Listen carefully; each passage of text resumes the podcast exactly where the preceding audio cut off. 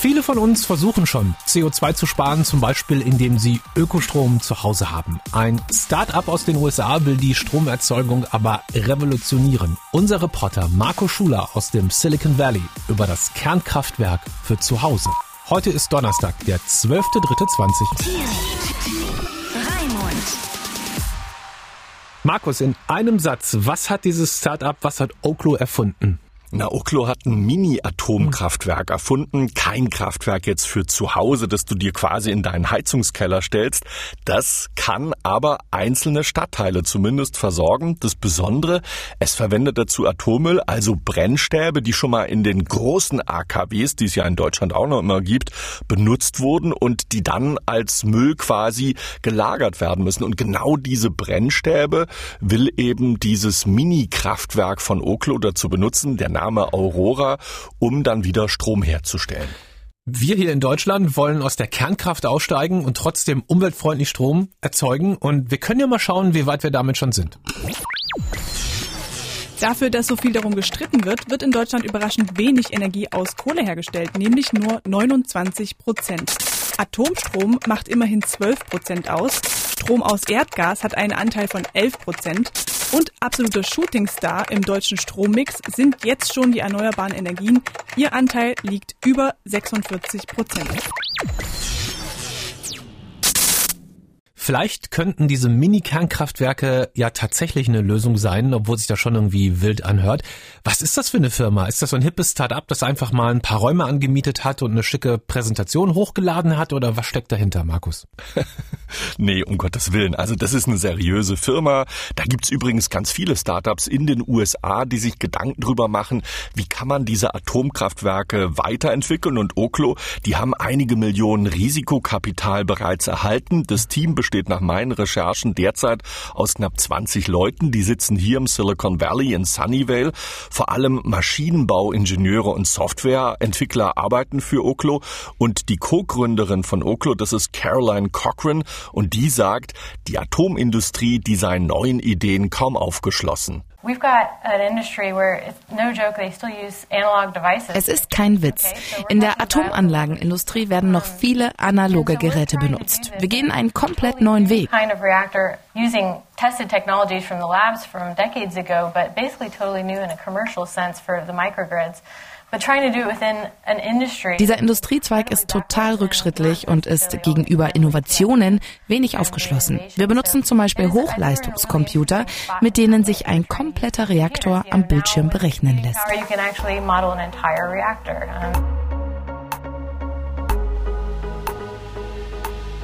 Okay, jetzt erklär mal, Kernkraft für zu Hause oder für den Stadtteil oder wie immer, wie soll das genau funktionieren? Na, du musst dir das vorstellen, das ist äh, quasi so ein kleines Haus, so sieht dieses äh, Kernkraftwerk nach den Plänen von Oklo aus und äh, darin ähm, befindet sich eben unter also in diesem Haus befindet sich eben dann äh, dieses Mini-Atomkraftwerk und damit können dann bis zu 1000 Haushalte versorgt werden oder in absoluten Zahlen ausgedrückt 1,5 Megawatt Strom können hergestellt werden. Ein Atomkraftwerk in Deutschland produziert derzeit so um die 1500 Megawatt. Also da siehst du, da ist schon riesiger Größenunterschied da. Was ist diese Managerin, die du gesprochen hast, für ein Typ? Ich muss dazu sagen, ich konnte mit dieser Managerin nicht sprechen. Oklo hat Pressekontakte abgelehnt. Ich habe das Unternehmen mehrfach kontaktiert. Da gab es nie eine Rückmeldung. Die wollen sich gegenüber der ARD, gegenüber deutschen Medien leider nicht äußern. Aber es gibt äh, relativ viel Material frei verfügbar über Oklo okay. im Netz.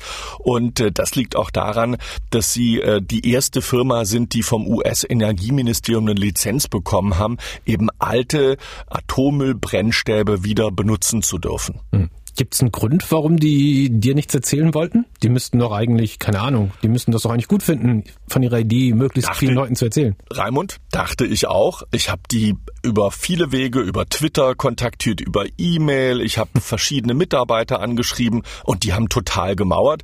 Es ist mir unverständlich. Hm.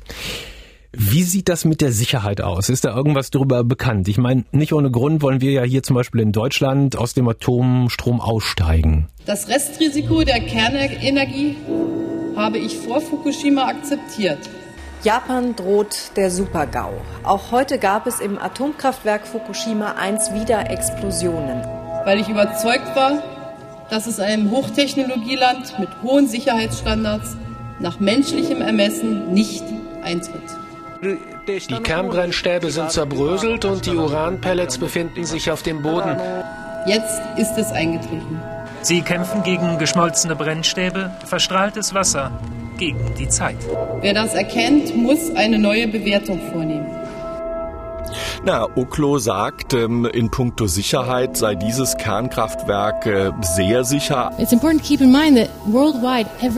Jedes Jahr sterben im Schnitt sechs Millionen Menschen an den Auswirkungen der Luftverschmutzung. Saubere Luft muss unser Ziel sein. Goal is that is our everyone's common goal is to reduce that amount, right? We want less pollution and cleaner air for ourselves and for the globe. You can see here everything has its risks, right? Bei allen Energieformen gibt es Risiken. Selbst bei Windkraftanlagen können sich bei der Montage Menschen verletzen oder ums Leben kommen. A, weil natürlich die Menge an ähm, Uran, was dafür eingesetzt wird, gering sei. Außerdem, ähm, wenn ein Notfall eintritt, dann ähm, kann dieses Kernkraftwerk sofort abgeschaltet werden und es muss nicht wie diese großen Atomkraftwerke über lange Zeit heruntergefahren werden. Außerdem wird es nicht mit Wasser gekühlt. Eine ganz normale Kühlung reicht dafür aus. Wie die allerdings aussieht, diese Antwort ist Oklo schuldig, wie auch viele andere Fragen. Was passiert zum Beispiel, wenn ein Flugzeug oder ein, ein, ein, ein Auto in so ein Haus reinfährt, in ja. dem dieses Kernkraftwerk eingebaut ist. Wie sicher ist es dann? Ähm, wie stark äh, ist die Strahlung, die dann freigesetzt wird? Also all diese Fragen, die sind noch unbeantwortet. Warum gibt es dieses Start-up, die so ein Mini-Kernkraftwerk bauen wollen im Silicon Valley? Weil ich dachte immer, bei dir, bei euch sitzen hauptsächlich so Unternehmen, die irgendwelche Software programmieren. Halt sowas wie Facebook und WhatsApp und was der Geier. Das dachte ich auch, Raimund, aber Das liegt auch daran, dass eben ähm, zum Betrieb solch eines Atomkraftwerks auch viel Software benutzt wird. Und was wir vorher ja gehört haben, sagt Caroline Cochran, die Technologie, die bisherige Atomkraftwerke einsetzt, ist ziemlich veraltet. Man kann heute ein Atomkraftwerk am Rechner sozusagen nachbauen und Modelle damit durchspielen. Und da sind die gut. Und äh, es geht da auch wirklich drum, ein Atomkraftwerk mit Software ähm, vernünftig zu steuern, es gut auslasten zu können. Und ich glaube, das ist mit ein Grund, weshalb sie dort sind im Silicon Valley. Und dann muss man sagen, warum gibt es da überhaupt Startups, die sich mit so einer Technologie beschäftigen? Die Antwort mhm. ist ganz einfach. Wir müssen unsere CO2-Bilanz senken. Und da muss man trotz aller Kritik an Atomkraftwerken auch sagen, es ist eben, die produzieren am wenigsten CO2-Ausstoß. Der CO2-Ausstoß von Atomkraftwerken ist verglichen mit anderen Energiequellen mit am niedrigsten.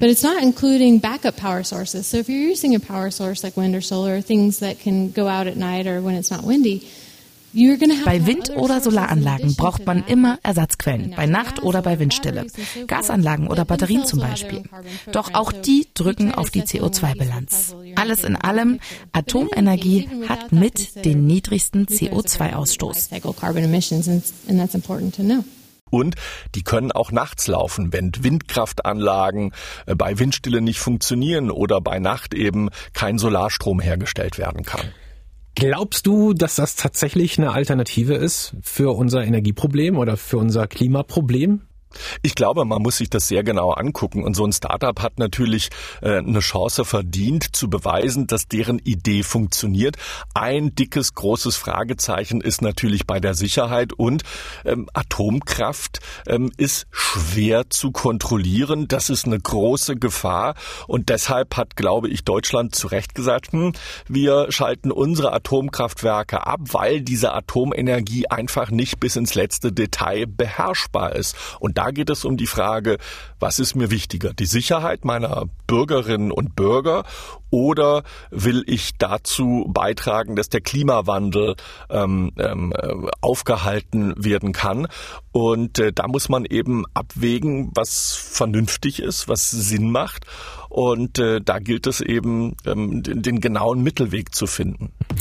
Was ist eigentlich das Besondere an diesem speziellen Start-up? Weil ich glaube, ich habe sowas schon ein paar Mal gehört. Also Bill Gates, glaube ich, will in sowas ähnliches investieren oder macht das auch schon. Und ich glaube, in anderen Ländern ähm, gibt es auch schon so Mini-Kernkraftwerke. Was ist das Besondere in diesem Fall?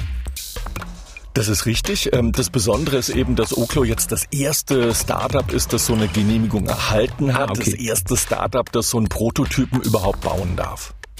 Wann denkst du, wenn ich jetzt äh, zu dir nach Amerika fliege, wann denkst du, kann ich Strom aus diesem Kraftwerk, was die da bauen, beziehen?